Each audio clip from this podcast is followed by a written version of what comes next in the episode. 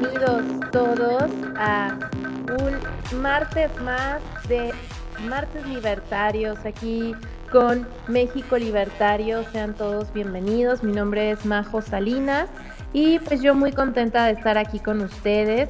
Em, esta noche pues vamos a tener un tema bastante interesante, pero antes de comenzar y presentar a nuestro invitado de hoy, eh, platicarles un poco sobre el proyecto que es México Libertario. México Libertario es un think tank con más de 10 años en México promoviendo las ideas de la libertad, el cual se ha dado la tarea de difundir todo este mensaje de libertad a través de distintos medios como YouTube, em, páginas eh, donde tienen papers eh, intelectuales y artículos que ustedes pueden checar a través de www.mexicolibertario.org en la sección Think Freedom, ahí es donde ustedes van a encontrar estos papers o artículos. Em, donde pues eh, pueden encontrar información sobre las ideas de la libertad que eh, pues, les va a resultar bastante interesantes y muy bien eh, fundamentados. Entonces, pues los invitamos a visitar la página de México Libertario y bueno, nada más comentarles cómo va a ser la interacción de este space. Por ahí Gustavo veo que está solicitando el micrófono. Eh, Gustavo, ahorita no damos micrófono, es hasta el final como es la, la interacción. Entonces, ahí te agradeceríamos que nos esperaras a, después de la, de la, exposición de nuestro invitado. Y bueno, eh, ahora sí vamos a platicarles un poco. Tenemos invitado eh, a Luis Rodríguez Alemán. Él es abogado, maestro en Derecho Fiscal, panelista en Radio Fórmula con Luis Haley y columnista de la lista News. Orisa, orizabeño, y bueno, pues ahora sí que él nos platique un poquito más de su carrera. Él está aquí hoy para hablar de la SCJN, que pues es la abreviatura, y su ataque al secreto bancario y al INAI. Vamos a saludar a Luis. ¿Cómo estás? Buenas noches, bienvenido. Hola, buenas noches. Eh, muchas gracias por la, por la invitación, por la presentación y por el espacio. No, pues contentísimo de que estés por acá, este Luis, porque pues eres abogado, especialista en estos temas y pues eh, a ver, platícanos, ¿qué es lo que está sucediendo? Digo, ya estamos tan acostumbrados en este en este gobierno que por todos lados están llegando ataques y atentados contra la democracia, pero aquí en específico, ¿qué es lo que está sucediendo, Luis? Bueno, en, las recientes semanas eh, ha llamado mucho la atención dos resoluciones de la Suprema Corte, digo, muchas, ¿no? Esta semana acaban de decidir el tema de la constitucionalidad de los famosos superdelegados, pero en las semanas previas, las dos resoluciones que más llamaron la atención de la Suprema Corte de de la Nación fueron las que estaban vinculadas con el famoso secreto bancario, que ahorita lo platicaremos a profundidad, y aquellas que están vinculadas con el carácter eh, inatacable de las resoluciones del Instituto Nacional de Transparencia, del INAI, ¿no?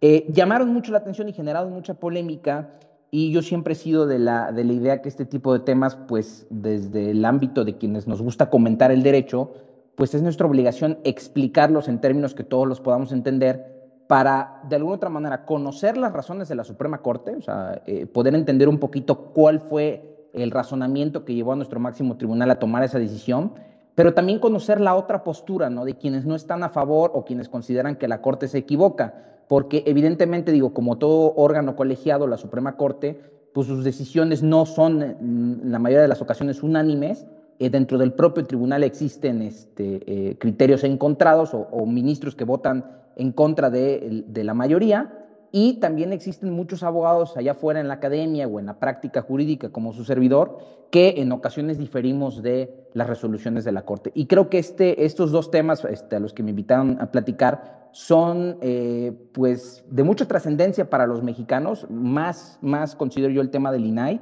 eh, pero generaron mucha polémica y hay muchas dudas y hay mucha, hay mucha desinformación al respecto sobre las decisiones de la Corte y pues el objetivo de este espacio es pues bueno explicarles un poquito de qué consiste, en qué trataron esas resoluciones y, cómo nos pueden impactar o cómo nos pueden afectar en el día a día como mexicanos, ¿no? Si quieres, me, me, arranco con, con, el del secreto bancario, con el del INAI, no sé cómo, cómo vean ustedes. Dale, Luis, adelante, tú haz tu exposición, más o menos así es la interacción en estos space. Este, tú puedes dar tu exposición y es el espacio para ti y al finalizar abrimos micrófonos, ¿va? Perfecto. Pues bueno, voy a tratar de ser lo menos técnico posible, o sea, tratar de explicarlo en términos que todos lo podamos entender. Eso sería lo ideal. porque luego me dicen, es que no te entendí nada. Bueno, voy a tratar de ser muy, muy, este, en términos muy simples, ¿no?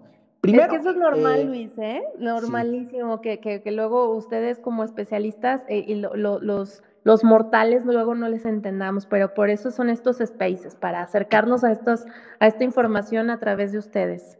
Muchas claro, gracias. Claro, claro. Y, justificando un poco a mis colegas y a, su servidor, normalmente la práctica diaria te hace como hablar en esos términos y no te das cuenta que nadie te está entendiendo, ¿no? Entonces, este, pues bueno, empezamos con el tema del secreto bancario. Primero, ¿qué es el secreto bancario? No creo que debemos de partir desde ahí, porque muchos hablan del secreto bancario, del secreto bancario, y resulta importante definir qué es el secreto bancario, ¿no? Este se trata de un derecho que forma parte de la, este, protección constitucional a la vida privada, que está tutelado por el principio de seguridad jurídica de nuestra Constitución. Básicamente, el secreto bancario forma parte del derecho a la vida privada, ¿no? Este, empezando por ahí. En nuestra legislación nacional se encuentra previsto o regulado en el artículo 142 de la Ley de Instituciones de Crédito. Y básicamente el secreto bancario consiste en que las instituciones financieras y las instituciones bancarias tienen la obligación a no revelar información y documentación de los usuarios del sistema financiero, ¿no?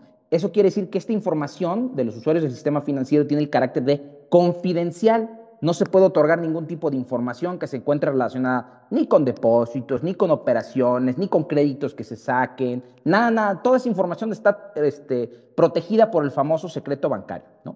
Ahora, el propio artículo 142 de la Ley de Instituciones de Crédito prevé dos tipos de excepciones a el secreto bancario. O sea, hay dos excepciones bajo las cuales si se actualiza la hipótesis que prevé la ley, se puede de alguna otra manera acceder a los datos que están protegidos por el secreto bancario.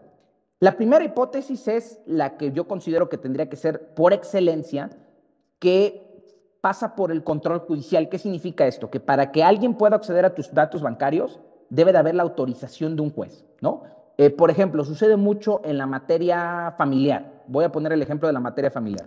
Cuando hay un juicio de alimentos y el deudor alimentario quiere esconder sus ingresos para eludir su responsabilidad con sus hijos o con su esposa o con quien sea, normalmente se puede solicitar dentro del propio juicio familiar que el juez le gire un oficio a la Comisión Nacional Bancaria de Valores para que a su vez la Comisión Nacional Bancaria de Valores investigue en todo el sistema financiero si esa persona tiene cuentas y dentro de esas cuentas que exhiba los estados correspondientes para que el juez pueda saber pues cuáles son los ingresos del deudor alimentario. Ese es, una, ese es un ejemplo. ¿no? Otro ejemplo del control judicial este, para la obtención de datos bancarios se da mucho en la materia penal. Por ejemplo, en, el, en, la materia fiscal de la que vamos a platicar ahorita, si se presume que hay operaciones con recursos de procedencia ilícita, lo, que, lo que se conoce como lavado de dinero o blanqueo de capitales, el juez puede autorizarle al Ministerio Público que se acceda a los datos eh, bancarios de esta persona que está imputada, que está sujeta a un proceso penal, y a su vez eh, las instituciones financieras tendrán que acatar la orden del juez. ¿no?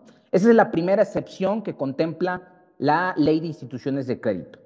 La segunda excepción que contempla la ley de instituciones de crédito es un catálogo de autoridades que pueden acceder de manera directa y sin control judicial a los datos que se encuentran protegidos por el secreto bancario. Y ojo, aquí tengo que ser muy puntual, esta segunda excepción no es de este sexenio, o sea, no está incluida en la ley en este sexenio, ni siquiera en el pasado. Eh, su origen se remonta hasta el año 1990 y por ahí del 2014, si no me equivoco, fue reformada, ¿no? O sea, pero es una facultad que tienen las autoridades, diversas autoridades desde hace muchos años, ¿no? Eh, con eso quiero decir que no es algo nuevo, simplemente la Corte ahorita analizó la constitucionalidad de una de esas fracciones, ¿no?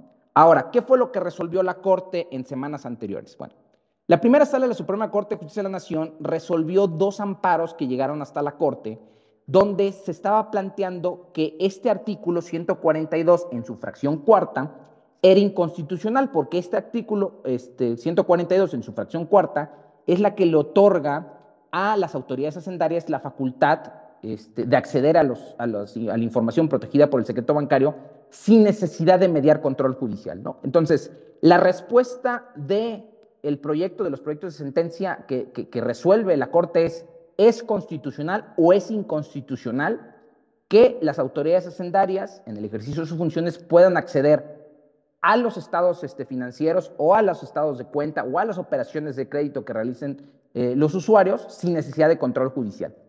¿Qué es lo que resuelve la Suprema Corte de Justicia de la Nación? Bueno, la Suprema Corte de Justicia de la Nación señala que es constitucional la facultad, ¿no?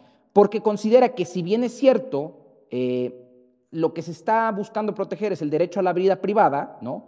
Este derecho no es absoluto y al no ser absoluto puede ser restringido por el Estado siempre que la medida no sea abusiva o no sea arbitraria, ¿no?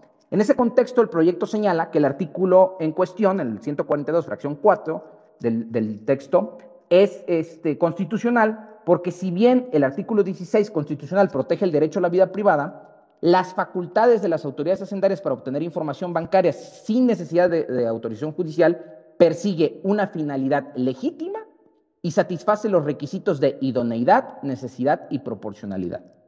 Aquí lo que la Corte hace, voy a tratar de ser muy, muy, este, muy simple en los conceptos, ¿no? Lo que la Corte hace es un test que ellos han denominado de proporcionalidad, ¿no?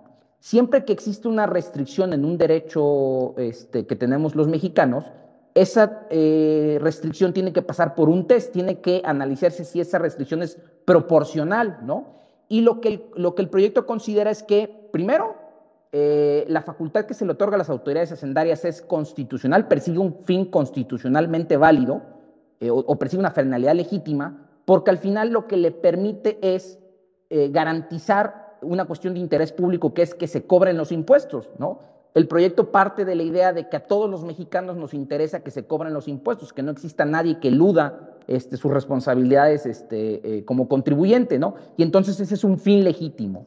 También considera que es un fin que, cumple con el requisito de idoneidad, que es, es la medida idónea, ¿no? ¿Por qué es idónea? Porque es la que le permite a las autoridades financieras conocer esa información de manera directa.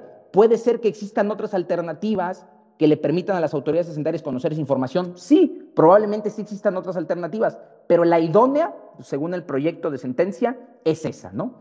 Eh, cumple con el requisito de necesidad. La Corte considera que sí cumple con el requisito de necesidad, partiendo de la idea de que sin esa información, los, digamos que los fines de la autoridad hacendaria se un poco complicados, ¿no? Se, se vuelve difícil el desempeño de sus facultades porque al final, pues, en muchas de las revisiones que se hacen de los contribuyentes que pretenden eludir sus obligaciones, pues es indispensable que las autoridades hacendarias tengan esta información. Y es proporcional porque si bien es cierto, implica una restricción a, o, vulnera de alguna manera el derecho a la vida privada, eh, la Corte considera que esta restricción es proporcional, que no es tan grave, que no es tan severa, ¿no?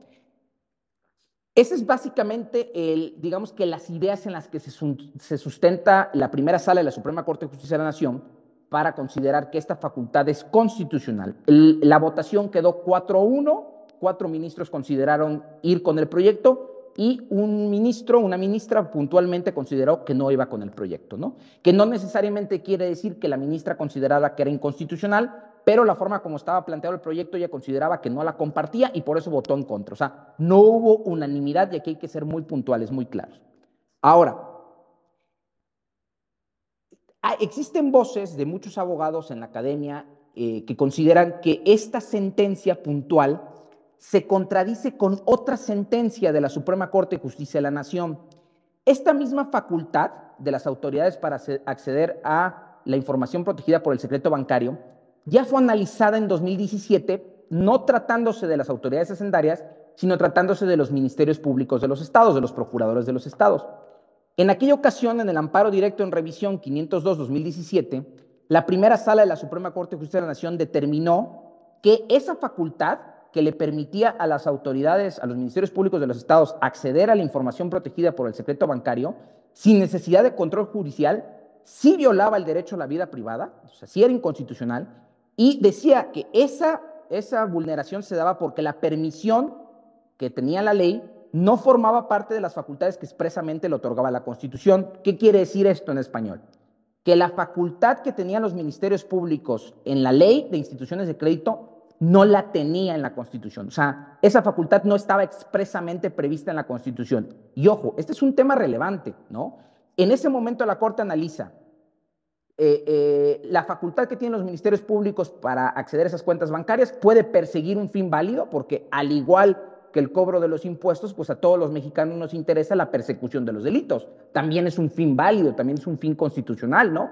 Sin embargo, en aquella ocasión se consideró que eso no era suficiente para considerar que la facultad era válida, porque no estaba expresamente previsto en la Constitución.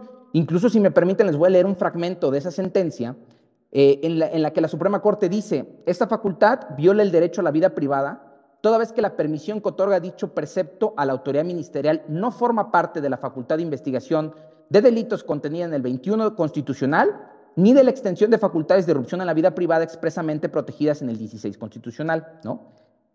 ¿Por qué muchos abogados consideran que la sentencia reciente con relación a las autoridades hacendarias es incongruente o se contrapone con esta sentencia que les acabo de comentar, porque al final están analizando la misma facultad. En ambos casos, ni los ministerios públicos de los estados ni las autoridades hacendarias tienen expresamente prevista esa facultad en la Constitución. Y aquí pudiera alguien decir, bueno, pero es que la Constitución no prevé de manera expresa todas las facultades de las autoridades. Sí y no. En el caso de, eh, eh, por ejemplo, de la unidad de fiscalización eh, este, del Instituto Nacional Electoral, la ley sí prevé expresamente que a esa, a esa unidad de fiscalización no se le puede oponer ni el secreto bancario ni el secreto fiscal. Sí está expresamente prevista en la Constitución, ¿no? Y es precisamente lo que en 2017 la Corte analizaba y dice, bueno, si no está expresamente prevista en la Constitución, al no tener un anclaje constitucional, se considera que es inconstitucional, ¿no?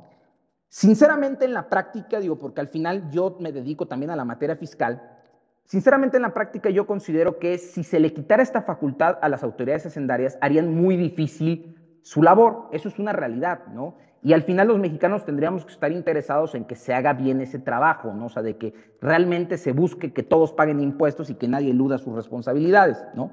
Sin embargo, también tenemos que tener en consideración que nuestro sistema fiscal eh, está desarrollado sobre, sobre un principio que se llama de autodeterminación contributiva que no es otra cosa que nosotros mismos le damos a las autoridades hacendarias la información necesaria para determinar nuestros impuestos, ¿no? Si ustedes son este, contribuyentes regulares este, eh, o les toca estar muy relacionados con el tema de, este, de los datos que le dan a sus contadores para la elaboración de sus declaraciones mensuales o anuales, ¿no? Sabrán que uno de los requisitos que siempre se aporta como parte de la contabilidad del contribuyente es tus estados de cuenta bancarios, o sea, Tú mismo como contribuyente le estás dando a las autoridades hacendarias estos estados de cuenta, ¿no? O sea, digamos que no es ajeno para las autoridades este, hacendarias, perdón, este, que tengan estos mismos estados de cuenta, porque tú se los vas dando mes con mes o en tu declaración anual, porque precisamente mediante esos estados de cuenta, tú le puedes demostrar a la autoridad hacendaria que la determinación de los impuestos que tú estás realizando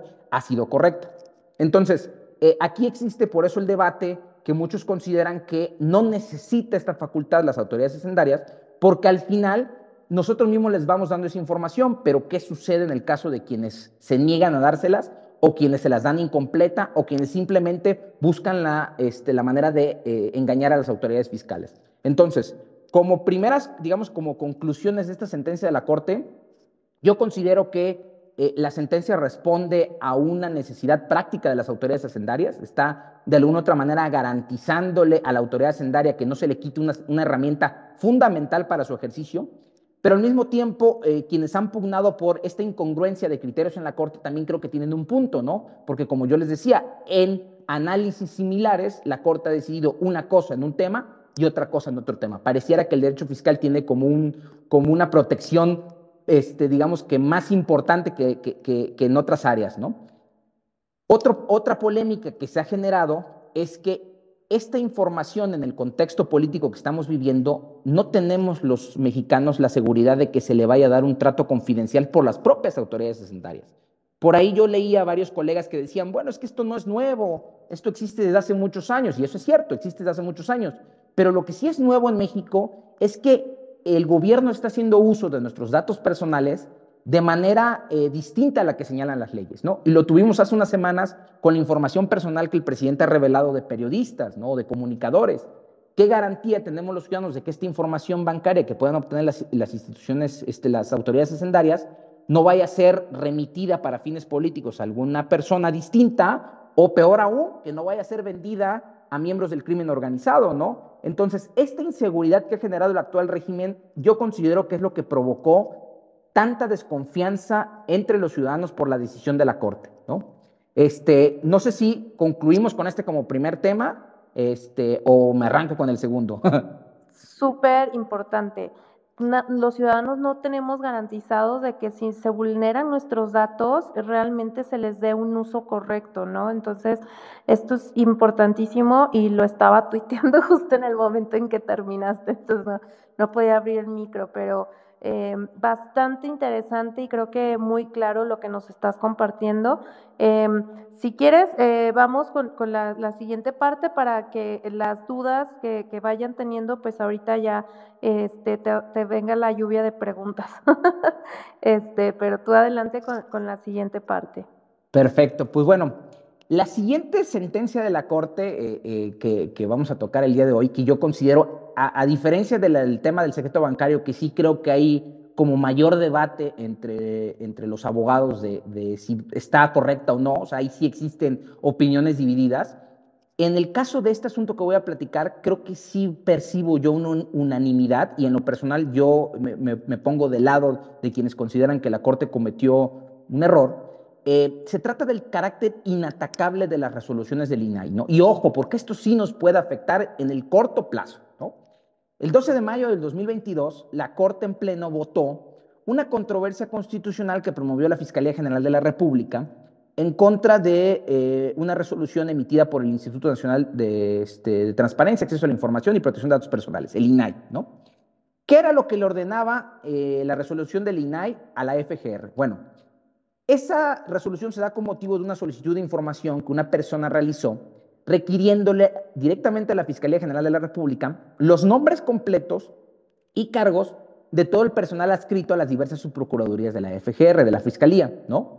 En una primera instancia, la Fiscalía otorgó información parcial, otorgó información en algunos casos, en otras no, y esta persona se fue al recurso que prevé la, las leyes de transparencia y ese recurso fue, previsto, fue resuelto este, perdón, por el INAI, el recurso de revisión. ¿no? Y al final el INAI le ordena a la Fiscalía General de la República la entrega de todos los nombres y los cargos del personal sustantivo de todas las procuradurías, excepto de la CEIDO, ¿no? que es la, la especializada en delitos contra la delincuencia organizada. ¿no?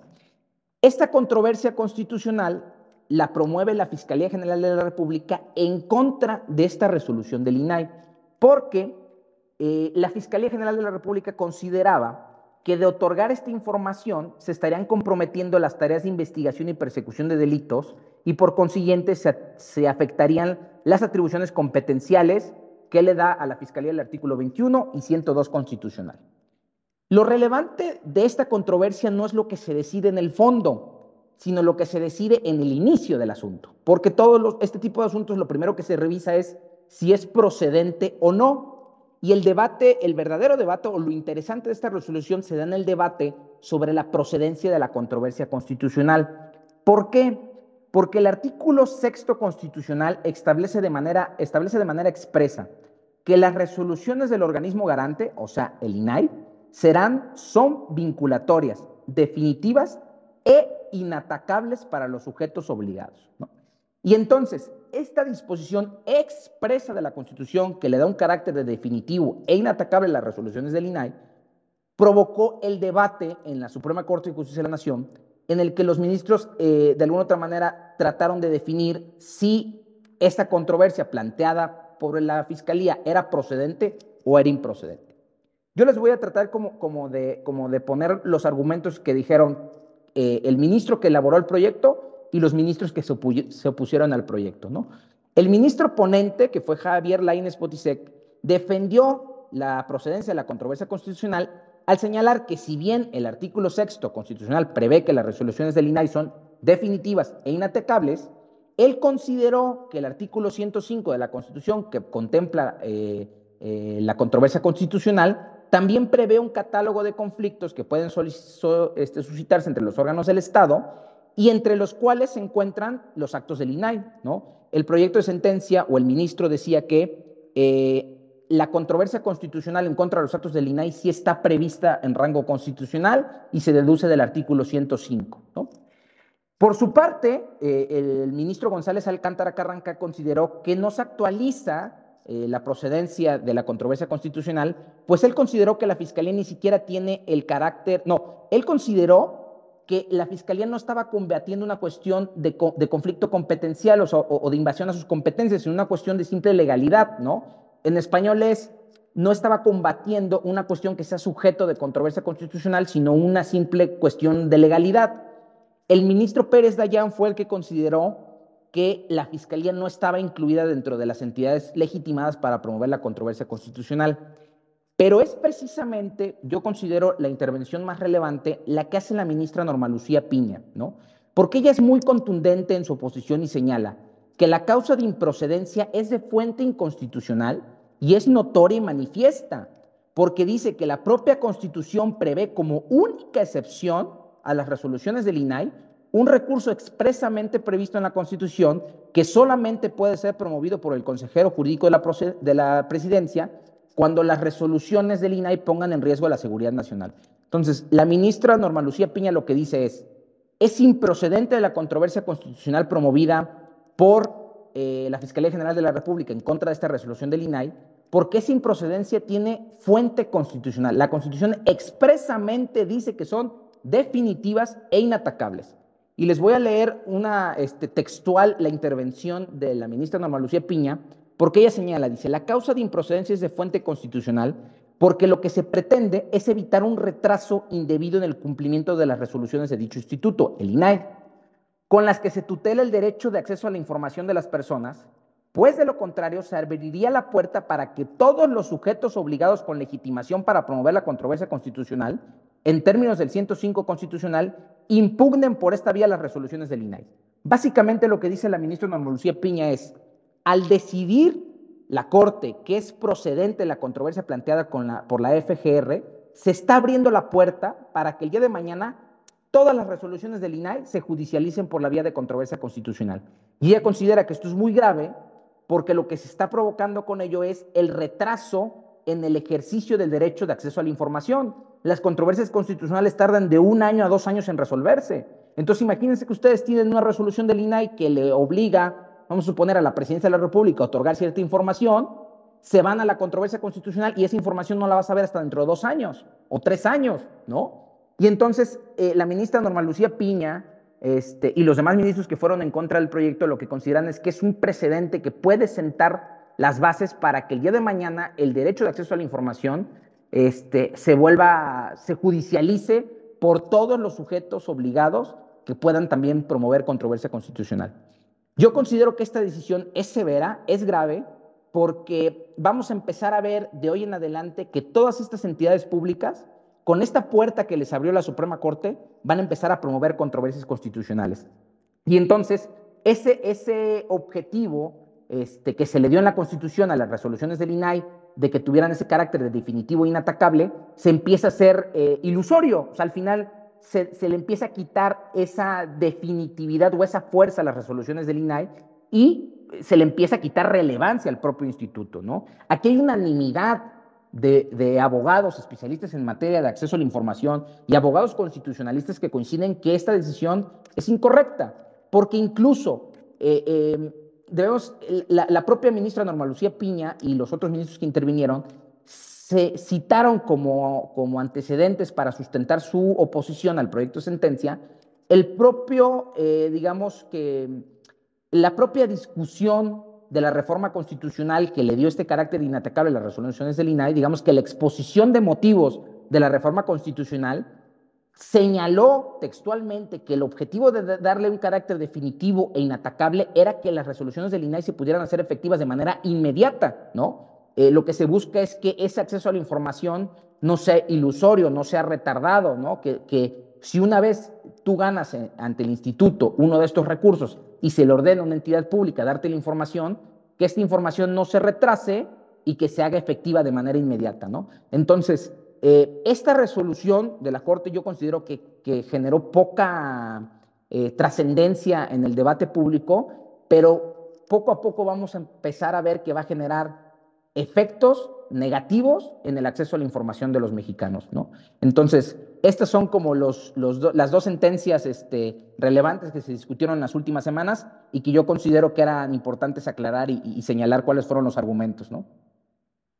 Súper importante. Eh, son cuestiones que debemos estar atentos los mexicanos y que nos afectan directamente, ¿no? Porque tiene que ver con información privada y que bien lo señalaste al inicio, esa parte de cómo nos garantizan que nuestros datos no van a ser usados y vulnerados para fines políticos como lo que hizo con la información de, del periodista Lorete Mola, el presidente, y como sabemos que, el régimen está actuando para perseguir este, críticos de, este régimen, ¿no? Entonces, es eh, súper importante que estemos al tanto de esta información y, vigilantes, ¿no? Porque es lo único que nos queda a los ciudadanos el poder estar eh, vigilantes y metiendo presión de que sepan que, que los estamos observando de, las, em, de las artimañas que están haciendo, que con, la justificación de que supuestamente es para que más ciudadanos paguen impuestos, pues prácticamente quieren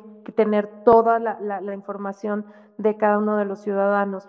Y, bueno, ya ahorita veo que Pedro ya tiene la mano levantada, pero antes de darte la palabra, Pedro, me gustaría comentarles, invitarles a, nuestros oyentes que por favor tienen dudas, participen, soliciten el micro. Este espacio es para ustedes, para que puedan despejar dudas, que aprovechen a nuestro invitado, que es un gran especialista, eh, gran abogado. Entonces, eh, aprovechen que tenemos aquí eh, la oportunidad de platicar con él. Entonces, soliciten el micro, con, este, con mucho gusto se los estaremos dando. Adelante, Pedro. Bienvenido. Muchas gracias, querida Majo. Buenas noches, eh, me da muchísimo gusto saludarte, mi estimado Luis. Es un gusto estar contigo. Este, la verdad, aprendemos, un, yo en lo personal aprendo muchísimo en cada uno de tus hilos y en tus participaciones en, en otros lugares también. Es un gusto de estar contigo. Gracias por aceptar la invitación de México Libertario. Este, fíjate, eh, efectivamente, como, como bien comentas, eh, pues esto no, lo, de, lo del secreto bancario, pues no es nuevo, ¿no? Sin embargo, cuando sale a la luz la información, este, pues es cuando a, todos nos, este, se nos prenden los focos rojos, ¿no?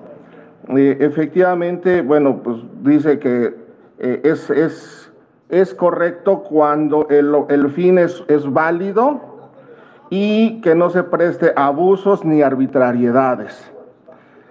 Y eso es precisamente lo que la preocupación, ¿no? Porque en este, en este sexenio, en este gobierno, este, la arbitrariedad, el abuso y los ataques este, son el pan nuestro de, cada día.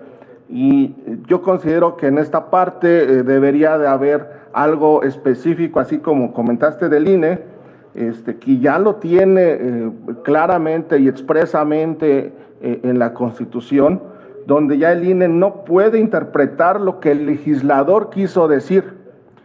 Y eso es la parte que, tenemos de este lado, eh, que no es del INE, lo que es de Hacienda, porque ahí sí hay espacio amplísimo para que este, cualquier persona, cualquier funcionario, cualquier burócrata pueda querer interpretar lo que quiso decir el legislador.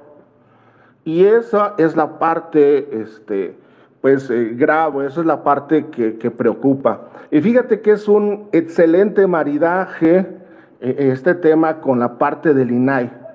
¿Por qué? Porque desde un, desde un lado el gobierno, Hacienda, tiene permitido y puede hacer arbitrariamente incluso este, porque no está regulado específicamente, ¿sí? Eh, eh, uso de nuestra información personal, de nuestros datos personales, con el fin de que paguemos impuestos. Sin embargo, ellos están renuentes a ser claros en decir en qué se gastan el dinero de los contribuyentes. Eso sí, dicen, ah, bueno, si tú dame el dinero, pero este, yo no estoy obligado, yo no quiero eh, explicarte en qué me estoy gastando el dinero de los contribuyentes. Y es tan claro como que eh, lo del tren Maya, lo de los segundos pisos, todo, todo lo quieren guardar como secreto nacional y de Estado y de seguridad nacional y durante seis, ocho años de aquí a que ya, ya no estén ellos en el país o que ya este, hayan caducado este, algunas leyes. No, tu exposición de verdad este, eh, nos ayuda a poder comprender un poco más a, eh, a, nosotros los neófitos en estos temas y este, te agradezco este, eh, tu, tu, participación en, este, en este Twitter Space de Martes Libertarios, mi, estimado Luis. Un abrazo y, y, de, y de, ver así este, eh, los dos temas juntos este, sí impactan de, de, esta manera. ¿O tú cómo lo ves? Sí, totalmente. De, hecho, me parece este, eh, muy curioso cómo se fueron dando en las semanas los temas en la Corte porque, por ejemplo, cuando se resuelve el tema del INAI, que se le da la posibilidad, eh, eh, más bien se, se, resuelve en favor de la Fiscalía General de la República el tema de la controversia constitucional, exactamente días después se resuelve un recurso de revisión en materia de seguridad nacional. O sea, un día después o dos días después la Corte resuelve el recurso específico al que hacía mención la ministra Norma Lucía Piña. O sea, la ministra decía, la ley, la constitución, perdón, prevé expresamente la única posibilidad de impugnar las resoluciones del INAI, ¿no? Y lo curioso es que días después a la Corte le toca resolver un tema en, en, en términos de ese recurso, que fue el de, el de las vacunas, en el que la, eh, la Corte determinó que se reservaban eh, como información este, confidencial por, por fines, este, por temas de seguridad nacional, los contratos de las vacunas, ¿no? Pero se, me parece muy curioso cómo se va dando la consecución de temas, porque justo lo que dices, ¿no? O sea, hay, hay, transparencia del ciudadano hacia la autoridad, ¿no? O sea, la, la, autoridad quiere tener totalmente transparencia de lo que hacemos, de, de, lo que no hacemos, de cómo lo gastamos, de cómo invertimos, ¿no? Pero cuando viene de regreso la exigencia, parece ser que hay una resistencia, ¿no? Por parte de, del gobierno, ¿no? Y eh, me parece bien interesante cómo se fueron dando esta consecución de temas, porque pareciera que aunque no están conectados, eh, en el, digamos que en el big picture, viéndolo desde, desde afuera, ¿no? Eh, sí tienen relación, o sea, sí guardan relación, porque al final es como ese, esa, esa interacción que tenemos día a día, gobierno, ciudadano y ciudadano-gobierno, ¿no? Es correcto, sí, y cómo eh, el gobierno sí está este, preocupado en recabar el impuesto en, este, que los, ya saben, los libertarios decimos que son un robo, por, por cierto, este, y, y los, y, y, ellos están, este, pues únicamente, eh, eh, su único objetivo es gastárselo y hacerlo de la manera menos transparente, más oscura posible, y, ese es, eh, yo creo, como dices, el, el, lo, lo, lo, lo, cómico, no lo cómico, sino cómo fueron dándose las cosas entre las dos situaciones. Y sí, pues si ya lo vemos, uh, si lo vemos por separado, tal vez no, no lo, este, no nos damos cuenta, pero precisamente ahorita que tú lo estás manejando, las dos cosas en tu participación, las dos cosas al mismo tiempo, es cuando nos damos cuenta cómo, este, pues digo, yo creo que todos quisiéramos pagar impuestos para tener mejores servicios, pero, para, pero cuando esos impuestos se utilizan para cosas que no se requieren, que nada más es gasto o que nada más generan corrupción, pues es entonces cuando uno dice, no, pues sabes qué, mejor no pago impuestos. Si el, si el gasto fuera menor, si, si fuera transparente, si todo pudiéramos ver como este, pues como las, ¿de acuerdo? Las, las toallas de Fox, ¿sí? Este, pues eso fue el, el, el, el inicio de, lo, de, una transparencia que antes no existía y sí, que claro. hoy este nuevo gobierno no le gusta, ¿sí? No le gusta a este nuevo gobierno ser transparente. Y, y fíjate, Pedro, acabas de tocar un punto este, que yo creo que es fundamental. Cuando, cuando yo estudié la maestría de Derecho Fiscal, en las primeras este, cuatrimestres de la maestría, hubo una materia en la que estudiamos estas como teorías sociológicas que trataban de entender por qué había tanta resistencia del ciudadano a pagar impuestos, ¿no? Que es algo natural, o sea, a nadie le gusta pagar impuestos. Pero, pero, pero ha habido estudios y, y, especialistas que han tratado de analizar las causas, ¿no? Y precisamente una causa que se repite en la mayoría de los estudios es esta desconfianza del ciudadano por en qué se están gastando sus impuestos, ¿no? Y entonces, sí hay una correlación entre la transparencia en el ejercicio del gasto y eh, eh, digamos que la resistencia a pagar impuestos, ¿no? O sea, mientras menos transparencia exista en el ejercicio del gasto, más resistencia hay del ciudadano a pagar impuestos. Y viceversa, mientras más transparencia existe en el ejercicio del gasto, pues el ciudadano de alguna otra manera, digo, nunca va a estar conforme al 100%, no creo que es algo lógico, pero sí existe menos resistencia cuando el gobierno es más transparente. Entonces, sí hay una correlación directa y sí creo que son temas que, digamos que en el entramado completo están relacionados, ¿no? Buenísimo, muchísimas gracias Pedro y, Luis por, por, tus aportes. Vamos con eh, Gustavo Morlet. Adelante Gustavo, bienvenido. ¿Qué tal? Buenas noches. Eh, primeramente, felicitar al colega Luis Rodríguez por su brillante exposición, muy clara, muy sencilla, no obstante que a veces los abogados usamos muchos términos técnicos que no, que no, que no se entienden. Pero, y solamente una acotación a lo que señaló en referencia a la resolución del INAI, dijo que la Suprema Corte de Justicia de la Nación cometió un error en esa resolución o con esa resolución o al resolver en ese sentido. Yo no creo que sea un error. Yo le llamo, y, se me va a criticar por los colegas, a lo mejor seguramente, eh, yo le llamo una violación flagrante y clarísima a la Constitución por parte de quien se supone debe proteger la, Constitución, que es nada más y nada menos que la Suprema Corte de Justicia. O si se quiere, si no una violación a, pero para mí que sí lo es, eh, la Suprema Corte está sustituyendo al Poder Legislativo porque está legislando. Con esa resolución cambia el, sentido del artículo sexto constitucional y en el sentido de que no son eh, inatacables las resoluciones del INAI.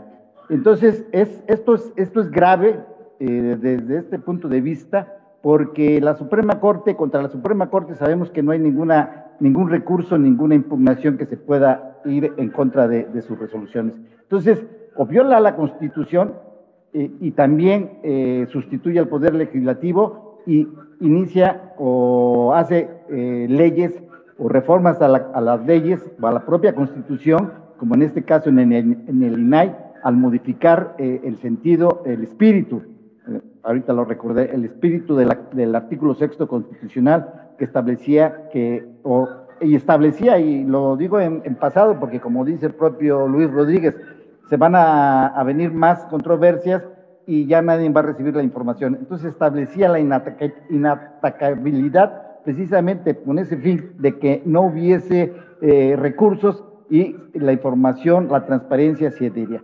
Entonces, esto es un problema de fondo. Yo veo en el título del Space la Suprema Corte y su ataque al secreto bancario y al INAI. Y como este, van a venir más ataques mientras eh, los ministros sean propuestos, no sean nombrados por el, por el, Senado. Son propuestos y nombrados por el presidente de la República eh, y en el caso de los magistrados a nivel estatal, por el gobernador. ¿Qué es lo que se tiene que hacer y si de veras queremos que sea un Estado de Derecho democrático? Es reformar la Constitución para quitarle definitivamente cualquier intervención al presidente, a los gobernadores en los nombramientos de los ministros. Yo propongo y he propuesto y está en, mi, en mis páginas que eh, se reforme la Constitución para que la Suprema, la, el Senado de la República publique o lance una convocatoria que sea pública, eh, donde se convoque eh, a todos los abogados eh, de México a participar a través de un concurso de oposición en el nombramiento de ministros. obviamente con la intervención de instituciones como la UNAP, en donde, y obviamente también de la intervención de, la presidencia de la Suprema Corte y del Consejo de la Judicatura de la, de la más que de la presidencia, de los órganos este, gubernamentales de la Corte, que son este, la presidencia, los ministros y del Consejo de la Judicatura. Y que estos eh, se encarguen de llevar a cabo este concurso de oposición junto con la, este, la UNAM o la Universidad Libre de Derecho o las escuelas que se quieran, y que sea el que más eh, competente resulte el que sea nombrado ministro de la Suprema Corte. que ya no intervenga para nada el presidente de la República ni el gobernador, ni siquiera que haga las ternas ni proponga absolutamente nada. Y no nada más en, el caso de la Corte, sino en todos los órganos autónomos y en, todos donde interviene. El presidente solamente debe nombrar a sus secretarios y puntos. Todos los demás debe ser a través de concursos de oposición vía convocatoria pública. Ese es el problema que estamos viviendo en la Corte y lo estamos viendo con los nombramientos recientes que hizo el presidente. Y digo que los hizo el presidente porque no fue el Senado, fue el presidente de la República el que propuso y ya sabemos que el Senado, si tiene mayoría, eh, eh, partido en el poder, pues obviamente va a aprobar los que diga el presidente de la República. Entonces, esa es una propuesta y creo que ese es el problema por eso. Y lo menciono porque en el título de, del SPEI el ataque al secreto bancario y al INAI. Y, el ataque se da eh, por este sistema de los nombramientos. Nuevamente, felicidades a, mi colega Luis Rodríguez y muchas gracias por, mi, por permitirme participar. Gracias, Gustavo. Adelante, Luis. Este, excelentes comentarios, Gustavo. Primero un, saludo. Este, voy, a, voy a tratar como de retomar tus comentarios eh, conforme lo fuiste haciendo porque me parecen excelentes aportaciones, excelentes ideas.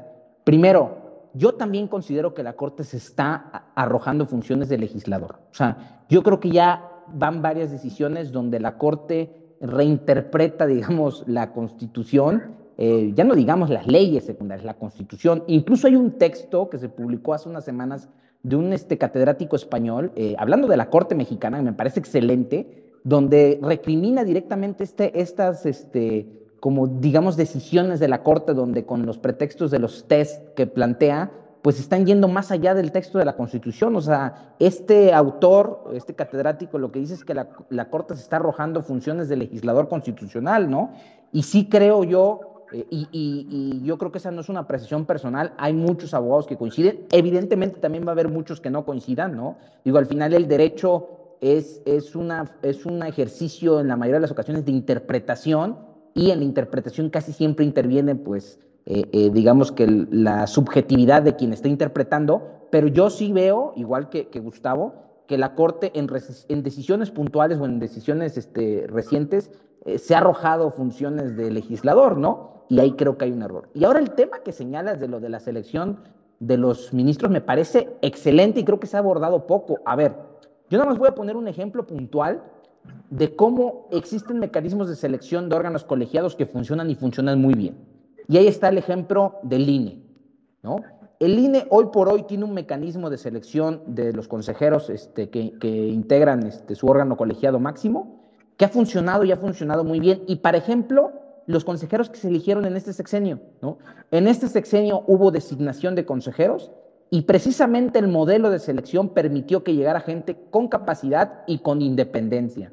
Hoy no se puede acusar a quienes llegaron al Consejo General del INE, propuestos eh, en este sexenio, de ser parciales en favor del gobierno o en favor del partido en el gobierno. La realidad es que los consejeros que llegaron han tenido decisiones, eh, yo lo podría decir así, imparciales. ¿no? A veces, en ocasiones, uno puede diferir pero, si uno va siguiendo regularmente las decisiones del INE, se puede dar cuenta que el cuerpo colegiado que integra el INE ha sido muy constante, muy congruente y muy apegado a la ley.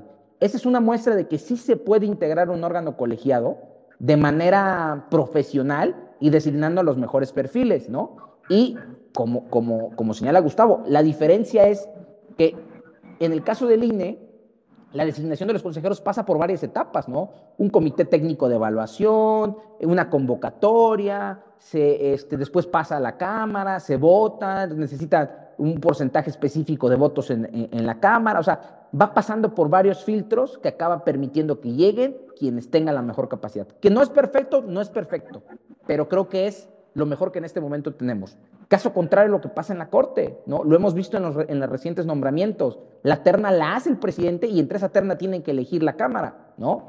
¿Cuál es el problema? Que si el presidente manda tres malas propuestas, pues tendrás que elegir la menos peor, ¿no? Oye, que sí, la Constitución prevé la posibilidad de que no se elija ninguno. Sí, sí, sí, sí se prevén salidas, pero en la realidad lo que está sucediendo es que el presidente arma la terna y acaba llegando el que él dice, ¿no? Y si ustedes se ponen a revisar decisión tras decisión de los ministros que ha propuesto el presidente, con sus contadas excepciones, porque la, ministra Margarita Ríos Farjat y el propio ministro González Alcántara han sido, digamos, congruentes en la mayoría de las decisiones, pero sí existen dos ministras en particular que parece ser que son abogadas de oficio del gobierno y no ministros de la Suprema Corte, ¿no? Efectivamente, tienes toda la razón. El caso del Instituto Nacional Electoral y eh, en este sexenio el nombramiento de la presidenta de la Comisión Nacional de los Derechos Humanos, pues es una piedra, o mejor dicho, es la señora piedra, pero también es una piedra y no sé dónde está la comisión y no tiene que hacer nombramientos el presidente de la República ni los gobernadores en órganos este, autónomos eh, o independientes como el poder, eh, en este caso el poder judicial y los demás poderes. Entonces, yo, yo por eso insisto, es más, la resolución que se, eh, y quiero saber tu opinión, Luis, Rodríguez, la resolución que se dictó en el caso del INAI viola para mí el artículo primero constitucional que establece que todas las autoridades, incluyendo obviamente las Cortes, deben estar siempre a favor de protección de los derechos humanos de las personas. Y aquí es todo lo contrario. Sí, yo, lo, veo, yo lo veo igual que tú porque, a ver, lo que, estaba, lo que se estaba confrontando en esta decisión de la Corte sobre el tema del INAI era el derecho del ciudadano de que pueda acceder a la información pública de manera expedita, de manera pronta, frente a una supuesta invasión de facultades a la Fiscalía General de la República. Y se acabó decantando por la Fiscalía y no por el ciudadano, ¿no? O sea, cuando en teoría este, en esos casos debería de tutelarse o de protegerse el derecho del ciudadano, ¿no? Entonces, eh, a mí en lo personal esa decisión me llamó mucho la atención, incluso por el propio ministro ponente, porque yo al ministro Laines Poticé lo considero de lo mejor que hay en este momento en la Corte, ¿no? Me llama mucho la atención que desde su ponencia haya venido esta, esta, este proyecto. Este, al final, miren, les voy a leer rápido eh, quiénes votaron a favor y quiénes votaron en contra. Los que votaron a favor del proyecto, o sea, por quitarle de alguna otra manera, por permitir que sea este, eh, procedente esa controversia constitucional, fueron el ministro Ortiz Mena, la ministra Yasmín Esquivel, la ministra Margarito Ríos Farjat, la ministra Loreto Ortiz, el ministro ponente Lainez Potisek, evidentemente, y el ministro Pardo Rebolledo. Y en contra votaron el ministro González Alcántara, la ministra Norma Lucía Piña, el ministro Pérez Dayán y el ministro Arturo Saldívar, ¿no? En esa sesión no estuvo presente el ministro Luis María Aguilar, y si hubiera estado presente yo creo que hubiera ido en contra y hubiera quedado 6 a 5, pero al final quedaron 6 a 4, ¿no? Fueron seis ministros los que consideraron que era procedente la controversia constitucional y desgraciadamente se acaba de abrir la puerta para que estas decisiones inatacables del INAI puedan ser revisadas en sede constitucional por la Suprema Corte. Y ojo, este tema no va solito. Hace unas semanas, la Corte también admitió a trámite una controversia constitucional que la Fiscalía General de la República interpuso en contra de dos sentencias del Tribunal Electoral del Poder Judicial de la Federación. ¿Por qué resulta relevante? Porque la Constitución también prevé de manera expresa y textual que las resoluciones del Tribunal Electoral del Poder Judicial de la Federación, como máximo intérprete de las leyes electorales, son definitivas e inatacables. Y lo relevante es que la decisión que está impugnando la Fiscalía General de la República fueron dos sentencias donde el Tribunal Electoral le ordenó a la Fiscalía darle al INE toda la información que tiene con relación a las carpetas de investigación en el caso de Pío López Obrador, ¿no? Entonces, eh, me llama mucho la atención porque se abrió la puerta de quitarle ese carácter inatacable a las resoluciones del INAI de facto y también parece ser que se está abriendo la puerta para hacer lo mismo con las resoluciones del Tribunal Electoral. El problema es que van a descomponer por completo el, el diseño constitucional que tenemos de la materia electoral. ¿no? Esto es muy relevante y ojalá una vez que pase a votación de la sala o del pleno, este, pues se acabe desechando esta, esta barbaridad, ¿no? Porque si lo del INAI es grave, que se abra la posibilidad de quitar el carácter inatacable a las resoluciones del tribunal es todavía más grave, ¿no? Efectivamente, ya conocieron el caminito, va a ser a través de la Fiscalía General que reformen todo lo que les estorba este, en la Constitución. Ya no se necesita una mayoría calificada en el Congreso, pues eh, se van a ir a través de, de controversias y la Corte, eh, por mandato del presidente a sus subordinados, van a ir reformando la Constitución. Eh, entonces, este, y así se evitan el, la piedra que tienen, que no les deja avanzar, que es la mayoría calificada. Tienes mucha razón, son los ejemplos que acabas de poner, y va a ser en todos los asuntos, porque la Fiscalía, la fiscal, el fiscal carnal, sabemos que tiene competencia para interponer las controversias, y ese va a ser el caminito que va a usar el presidente de la República o sus asesores. Es correcto, yo así lo veo. Qué fuerte, qué fuerte que lo que nos están compartiendo desde el aspecto legal. De verdad, muy, muy preocupante. Em, ¿qué, ¿qué, opciones tenemos los mexicanos? Porque digo, o sea, de lo que hemos visto de acciones ciudadanas por parte de, por ejemplo, muchos tuiteros aquí han estado presionando para que, por ejemplo, eh, diputados, senadores estén dando su, su, postura abierta de que van a votar en contra, por ejemplo, de la reforma eléctrica y de la reforma electoral y todo esto. Y, ha, ha, funcionado porque mínimo los expones y les das eh, visibilidad de que eh, necesitamos que, que, que, públicamente digan si van a votar a favor de los mexicanos o a favor de los, los caprichos del presidente. Pero en este caso, eh, ¿cuál sería la forma en que los ciudadanos podamos presionar a la Suprema Corte para que no ceda ante, ante estos caprichos o ideas de, del gobierno?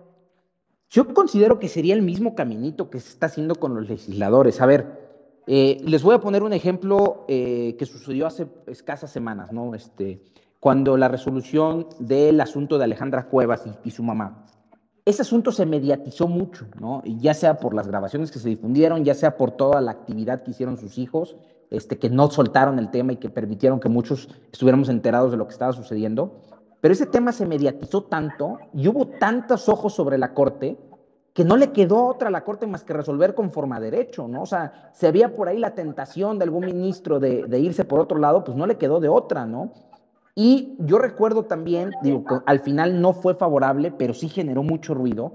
El, cuando la Corte analizó el asunto de la, de la, constitucionalidad de la ley de la industria eléctrica, eh, igual muchos ojos ciudadanos estuvieron sobre la Corte, pero yo considero que no son tantos, o sea, sigue haciendo falta que los ciudadanos estemos más atentos a las decisiones de la Corte, ¿no? Eh, que nos informemos de qué se va a resolver eh, y que en las sesiones, mira, hay muchos abogados, no nada más su servidor, que siempre dos o tres días antes de la sesión, cuando se va a votar un tema relevante, eh, informan, ¿no? Tal día la Corte va a votar tal tema, ¿no? Este, yo en lo personal este, eh, acostumbro eh, regularmente meterme a revisar los proyectos de sentencia que están por votarse en la Corte y cuando identifico alguno que puede ser relevante, lo que hago es que lo comparto en mis redes sociales y lo expongo, ¿no? O sea, trato de no solamente decir lo que se va a votar, sino exponer, pues, cuáles son las, repercusiones o cuáles son las motivaciones o cómo nos puede llegar a afectar como ciudadanos, ¿no? Creo que, y, digo, no, no solamente a su servidor, he leído a muchos colegas que hacen unas excelentes exposiciones de lo que está por resolverse en la Corte y creo que el primer paso como ciudadanos es buscar esa información, ¿no? Tratar de llegarnos esa información para que cuando sea la sesión de la Corte, porque esas sesiones son públicas y las podemos ver todos nosotros, estemos encima de los ministros haciendo presión. La mayoría de los ministros tienen Twitter, ¿no? Al igual que los diputados y los senadores, ¿no? Entonces considero que si ellos saben que están siendo observados por los ciudadanos y no nada más por el círculo rojo de los abogados, porque todos los abogados andamos comentando lo que se va a discutir en la Corte, ¿no? Pero pues al final siempre lo hemos hecho y para ellos es normal. Pero si son los ciudadanos los que están al pendiente de las decisiones de la Corte, yo creo que va a ser más difícil que ellos empiecen a tomar decisiones que vayan en contra de la propia ciudadanía. Hay, hay una teoría que dice que las Cortes constitucionales eh, se legitiman mediante sus decisiones, ¿no? Porque digo, a diferencia de los diputados, de los senadores, de los alcaldes, del gobernador, del presidente, que su legitimación se obtiene mediante la votación directa, o sea, la legitimación de un presidente de la República se la da el proceso electoral, en el caso de los tribunales constitucionales, su legitimación es de otra fuente y la legitimación de los tribunales es mediante sus decisiones, porque si los tribunales no convencen o no persuaden a los ciudadanos de que el derecho es correcto, lo que ellos están diciendo que es el derecho es correcto, los ciudadanos comienzan a desconfiar de sus tribunales constitucionales y empiezan a perder legitimidad, ¿no? Porque al final somos nosotros los que vamos a vivir sometidos al mandato de las decisiones de los tribunales, ¿no? Entonces, al final, la desidia o, este, o la apatía del ciudadano por las decisiones de la Corte, pues de alguna otra manera les, les permite a ellos pues como jugar por la libre, ¿no? O sea, pues ah, nadie se está enterando y de repente ya cuando se votó el asunto se hace ruido en los medios de comunicación, pero no pasa nada, ¿no? ¿Por qué no nos anticipamos? O sea, ¿por qué no somos, eh, este, de alguna otra manera no reactivos, sino que nos anticipamos y que cuando venga una decisión así nos informemos, la distribuyamos entre todos los que conocemos y hagamos presión a los ministros, porque estoy seguro que eso va a empezar a cambiar este, muchas de, los, de las este, dinámicas que tenemos entre ciudadanos y tribunales, ¿no? Que al final la decisión del derecho es la decisión del derecho y su interpretación, mala, buena, regular, pues esa va a ser su interpretación. Pero cuando un ministro está dudando entre la interpretación suya y la de un colega, ¿no? Este, pues puede decantarse a veces por la interpretación de un colega cuando ve que la presión social es, es mucha, ¿no? Digo, si nosotros viéramos decisiones que en la Corte siempre son unánimes, ¿no? 11 votos, 11 votos, 11 votos, pues diríamos, pues igual los que estamos mal somos nosotros, ¿no? Porque 11 ministros vieron lo mismo. Pero la mayoría de estas decisiones que han sido muy polémicas han sido divididas y a veces ha faltado un voto para echar abajo una, una ley, ¿no? O ha faltado un voto para echar abajo una controversia de este sentido, ¿no? Y entonces nosotros como ciudadanos tenemos que aspirar a convencer a ese voto o esos dos votos que nos han faltado. Sí, es que justo estaba poniendo de que lo que mencionaba Gustavo y, tú, de que pues ya el régimen se dio cuenta de que a través del Senado eh, pues les les están poniendo este el pie porque pues no son mayoría calificada entonces, pues se dan cuenta que es a través de, meter estas controversias que ustedes hoy bien nos están compartiendo, em, cómo van a, empezar a, meter estos, estos goles en los que los ciudadanos pues ni vamos a saber en qué momento, ¿no? Entonces, eh, pues la invitación es a, que sigan a las redes sociales de aquí de Luis, eh, como nos compartió él, eh, él, está constantemente avisando de, cuestiones importantes, resoluciones que se puedan dar en la Suprema Corte, entonces síganlo en sus redes sociales para que puedan estar atentos y, pues a meter presión. Eh, definitivamente no podemos ser en estos tiempos indiferentes. Yo sé que cada uno de nosotros tenemos nuestras vidas, nuestros propios problemas, pero créanme que al final de cuentas, cualquier plan, cualquier situación que nosotros estemos eh, teniendo eh, en la mira para el futuro de, nuestra familia, de nuestro entorno, eh, se puede ir al caño por las decisiones del gobierno. Entonces, primero hay que tener muy vigilante a este régimen que vemos que sigue avanzando rápidamente hacia políticas antiliberales, anti antiderechos, entonces atentos con eso. Y bueno, seguimos extendiendo la invitación a que soliciten el micrófono eh, para que puedan eh, despejar más dudas. Y si no tienen más dudas, pues igual vamos a ir concluyendo. Luis, eh, también preguntarte al respecto de lo que decía Gustavo, de este tema de que los que son como por dedazo designados los que los los em, las personas que toman las decisiones en la Suprema Corte. Eh, ¿En qué punto entonces tenemos una república? O sea, porque realmente una república debe de ser enfocada en la separación de poderes, no eh, eh, se supone que es para que no solo una persona o, no recaiga el poder en una sola persona, pero en este caso vemos que el poder eh, pues sí está en manos de una sola persona que tiene gente a, modo, ¿no? Entonces, ¿cómo recuperamos la república? ¿En, qué punto podemos lograr este, alcanzar a separar los poderes realmente?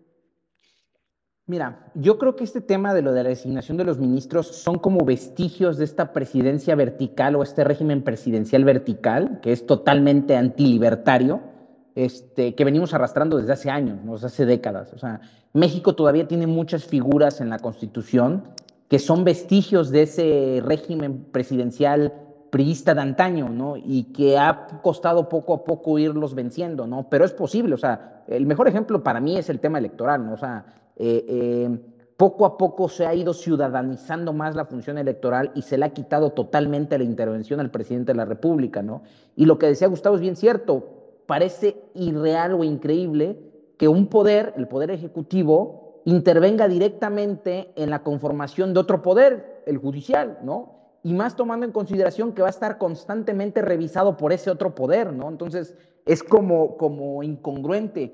y, eh, no nada más en este sexenio, ¿no? En muchos otros sexenios existe, pues, de alguna otra manera, como esa, esa sospecha de que pues, el ministro que es designado por el presidente, pues al final le debe la chamba y, acaba resolviendo siempre en favor de sus intereses, ¿no? No es en todos los casos y no es con todos los ministros y no es en todos los asuntos, pero al final sí existe como esa, digamos que idea de que así sucede, ¿no? La realidad es que para que esto se modifique tendría que venir una reforma constitucional, porque tendría que ser una reforma constitucional que modifique el sistema de integración de este órgano colegiado por excelencia, que es nuestra Suprema Corte de Justicia de la Nación, ¿no? Hoy por hoy, el proceso de designación interviene directamente el presidente, porque es el presidente el que envía la terna al Senado, y en caso de indecisión del Senado, es el presidente el que, el que designa dentro de dicha terna, ¿no? Entonces, este, sí parece ser como ese vestigio de la presidencia vertical que teníamos, pero todavía en nuestra Constitución existen otros vestigios que yo considero que también tienen que irse poco a poco subsanando, ¿no? Y, yo he puesto, por ejemplo, mucho, mucho hincapié en el tema de carácter verdaderamente autónomo del INE, ¿no? El carácter de la autonomía presupuestal del INE. Porque este año nos dimos cuenta que una herramienta que puede tener el régimen para ahorcar al INE, si no lo puede reformar y no lo puede capturar, lo va a ahorcar presupuestalmente. Y ya tuvimos eh, eh, al principio de, bueno, al final del año pasado y al principio de este, de este año, eh, el ejemplo cuando le reducen el presupuesto al INE, bueno, más bien no le otorgan el presupuesto al INE necesario para la elaboración del proceso o para la, para la realización del proceso de revocación de mandato, ¿no? Esta decisión de que en el presupuesto de egresos de la Federación no se le otorgara al INE el presupuesto que solicitó, está siendo impugnada por el propio INE ante la Suprema Corte de Justicia de la Nación. Pero más allá de lo que vaya a resolver la Corte, porque todavía no resuelve nada, yo considero que la Constitución tiene que prever una cláusula de progresividad presupuestal, que de alguna otra manera blinde al INE de que en la Cámara de Diputados se le otorgue lo que quiere. A ver, hoy por hoy la autonomía presupuestal del INE no consiste en otra cosa más que la Ley Federal de Presupuesto y Responsabilidad Sendaria le da al INE la facultad exclusiva de elaborar su presupuesto, aprobar su presupuesto y ejecutar su presupuesto. Esa es la autonomía presupuestal que hoy por hoy tiene el INE. Pero una vez que elabora y aprueba su presupuesto, ese presupuesto se lo tiene que enviar a la Secretaría de Hacienda y Crédito Público, quien a su vez lo va a integrar en el, en el proyecto que se va a enviar a la Cámara de Diputados, y la Cámara de Diputados es quien tiene la última palabra, ¿no? El problema es que si hoy el INE pide 10 pesos y el día de mañana la Cámara de Diputados decide solamente darle 5, pues esa decisión, si la Corte no la remedia mediante esa controversia constitucional, ¿no?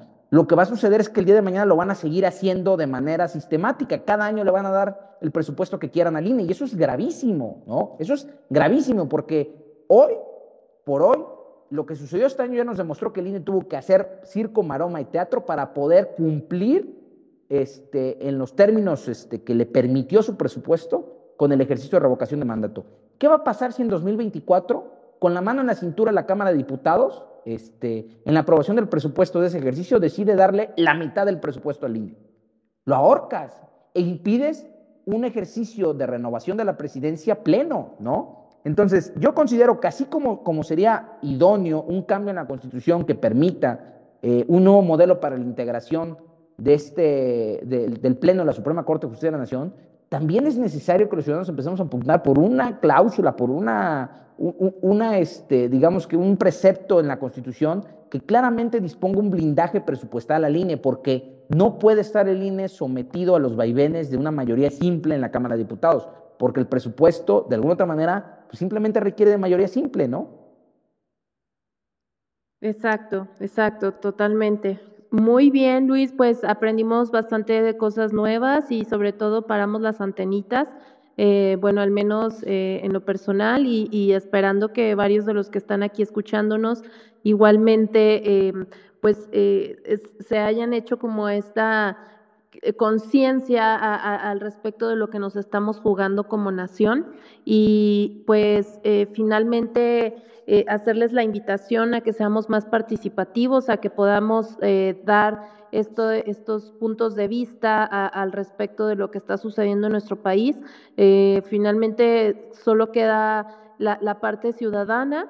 Y bueno, por acá creo que Mayra está pidiendo el micrófono, vamos a darle el micrófono. Mayra que se anda animando muy bien, que hoy andaban muy callados. ¿Qué tal, Mayra? Bienvenida, adelante.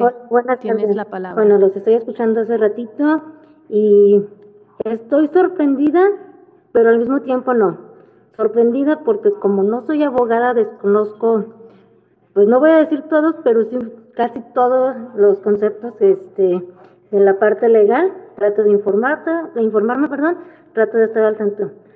Pero yo estoy con una idea que traigo en mi cabeza que es para que se asusten, aún más de lo que comentaste ahorita de que dices que es para preocuparse. Estamos en un estado de indefensión que me gustó mucho la, la opción que dio Luis de hacer visible todo lo que está pasando para que al menos sientan la presión social, porque desafortunadamente es lo único que nos queda. Y lo digo con esas palabras, por eso digo, para que se preocupen aún más. Ah, hace rato le puse un, un tuit a, no sé si aquí la conozcan, a Paola Garanta, porque decía de personas que están siendo secuestradas, violentadas en, en algunos estados que va a haber elecciones en unos cuantos días. Y desgraciadamente o estamos en sus manos por la parte legal, aunque a ellos no les importe violar las leyes, o estamos en las manos de ellos por la parte de las armas, de la violencia, de la inseguridad. Entonces sí es bien importante informarnos, estar al tanto, estar presionando, estar alzando la voz, porque, lo voy a decir feo, nos queda muy poco del país que podemos rescatar. Gracias. Muchas gracias, Mayra. Eh, tristemente así es. Eh, Vivimos tiempos muy oscuros para México, digo, siempre hemos sabido que, que México tenemos eh, bastantes complicaciones a nivel de corrupción, inseguridad y, y, y, demás problemas, pero en esta en estos tiempos lo vemos más latente que nunca. Entonces, eh, súper importante que como ciudadanos nos involucremos. Y Luis, adelante, ¿quieres comentarle algo a Mayra? Sí, no, digo, primero muchas gracias por el comentario, Mayra, y, totalmente de acuerdo, o sea, eh, hoy los mexicanos estamos en una encrucijada porque realmente ya no sabemos de dónde va a venir el siguiente golpe, ¿no? El siguiente ataque. O sea, si no es este, por el crimen, por la delincuencia, es por el propio gobierno, ¿no? Este, y los, y los, digamos que los órganos que son, que tendrían que ser garantes de nuestros derechos, parece ser que no lo están siendo. Entonces, yo, yo en lo personal como abogado, Em, nunca, me había, nunca me había tocado tener que tramitar amparos para cosas tan elementales como, por ejemplo, que un niño pudiera tener sus vacunas. Y no estoy hablando de la vacuna del COVID, ¿no? Este, he tenido que tramitar. Básico. Exactamente, he tenido que tramitar amparos de, de, personas que me han ido a buscar al despacho porque me dicen, ¿sabes qué?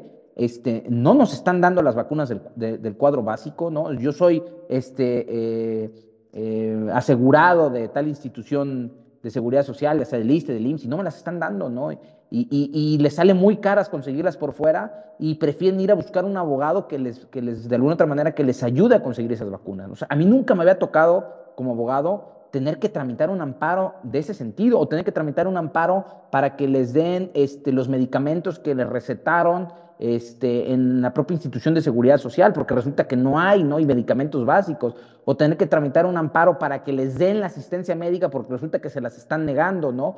Por poner un ejemplo, pero así he tenido que tramitar amparos para empresarios, he tenido que tramitar amparos para infinidad de personas, ¿no? Y no vamos lejos, el año pasado, cuando el tema del famoso PANAO, del Padrón Nacional de Usuarios de Telefonía Móvil, este, eh, eh, tuvimos que tramitar cientos de amparos de toda la gente que estaba preocupada porque eso fuera una realidad, o sea, porque, los, porque el gobierno pudiera tener tus datos, este, em, tus datos personales y, tus datos biométricos, ¿no? Entonces, yo sí veo que, digo, los sexenios anteriores no eran perfectos ni mucho menos, ¿eh? o sea, yo no soy defensor de los gobiernos anteriores eh, porque tenían sus defectos y también bastantes, ¿no?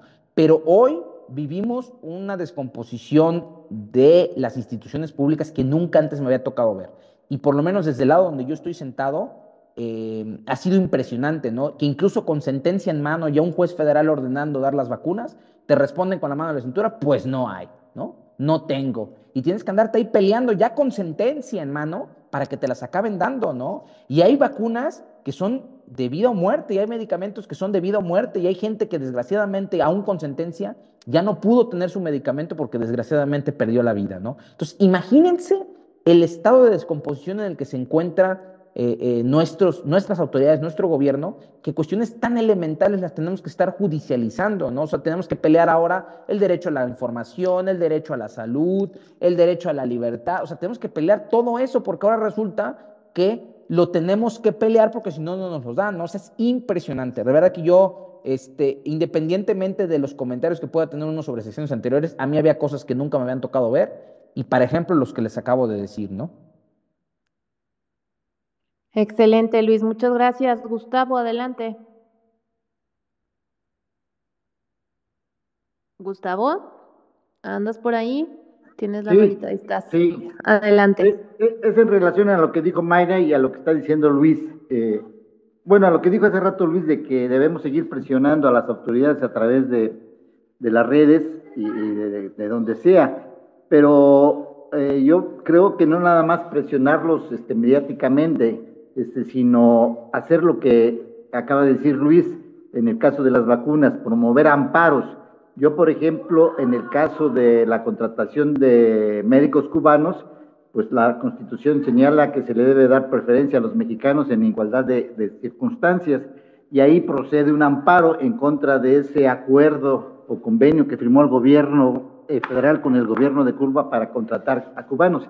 Y así debemos ir este, haciendo estas acciones legales, los abogados o las agrupaciones este, o los organismos, o los sí, organismos civiles, la sociedad civil, eh, a través de los abogados, eh, eh, y denuncias eh, penales, denuncias de juicios políticos, o sea, eh, ir, ir actuando, no nada más criticando, ¿no? Este, que yo estoy de acuerdo en que presionemos a través de redes, eh, pero sobre todo, eh, como lo dijo Luis, que se que tiene que pedir amparos para que se le den las vacunas a los niños. Bueno, pues ahora promover amparos en contra del contrato o convenio que se firmó con Cuba para contratar cubanos, este, médicos cubanos, eh, presentar denuncias penales por los delitos que se cometieron por el propio presidente. Eh, sabemos que en el 2024 se va, porque se va, y entonces puede iniciarse eh, la investigación penal. Ahorita sabemos que no, no lo van a hacer, pero yo eso quisiera señalar y también que los abogados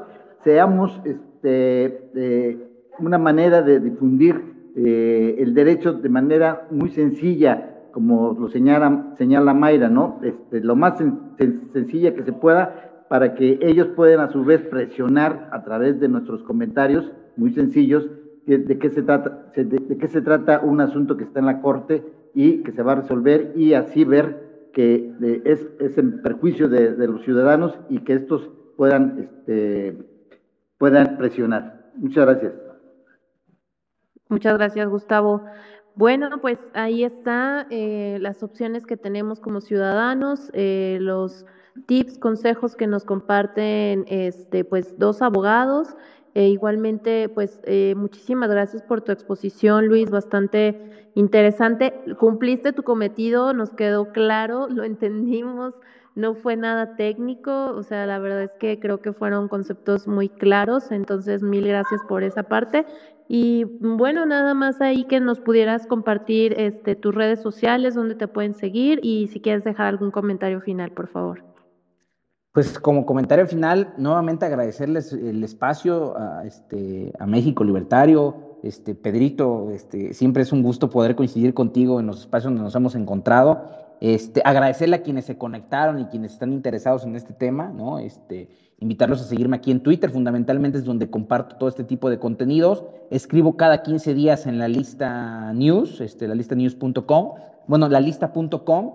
Y todos los miércoles estoy en Radio Fórmula, en el programa de Eduardo Ruiz Gili, que lo pueden este, sintonizar por la radio en Radio Fórmula o ver en Telefórmula, de tres y media a 5 de la tarde. Normalmente eh, siempre estoy platicando de temas de este estilo, de temas de derecho, ¿no? Si ahí me quieren este, seguir los miércoles, este, les agradeceré mucho su atención. Y pues yo como comentario final, sí me, sí me gustaría nuevamente hacerles la invitación a este, que busquemos cada vez informarnos más sobre estos temas de derecho, ¿no? Hay muchos abogados, no nada más su servidor, insisto, hay muchos abogados que, que explican este, y que exponen muy bien estos temas, ¿no? Que puntualmente están publicando las decisiones de la Corte o alguna reforma que se está planteando este, y, explican este, digamos que las entrañas de la reforma, por qué está mal o por qué está bien, ¿no? Entonces, que busquen e, esas cuentas que puedan informarse y que repliquen la información, ¿no? Creo que eso es importantísimo para, primero, combatir la desinformación, ¿no? Porque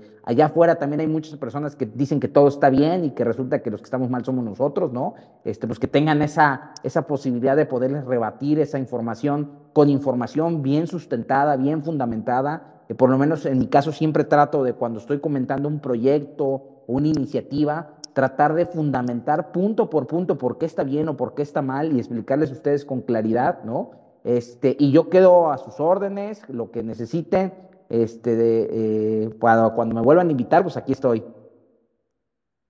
Eso, esa es la actitud, Luis. Claro que sí va a haber una segunda, estoy segura de ello. Y bueno, nada más recordarles que México Libertario es un think tank que promueve las ideas de la libertad e invitarlos a que nos sigan en la página web www.mexicolibertario.org en la sección Think Freedom, que igual Luis, estaría buenísimo por ahí que también eh, tuvieras la oportunidad de escribir. Eh, tenemos artículos y papers intelectuales que eh, comparten las ideas de la libertad bien fundamentados, con argumentos sólidos, que les ayudará a, los ciudadanos a defender la libertad que tanta falta nos hace. Entonces, pues mil gracias a, a, todos los que estuvieron aquí escuchándonos. Gracias Luis, Gustavo, Mayra, todos, Pedro todos los que estuvieron aquí, mil gracias y nos vemos en el siguiente martes libertario. Que pasen una feliz noche y recuerden que el futuro es libertario.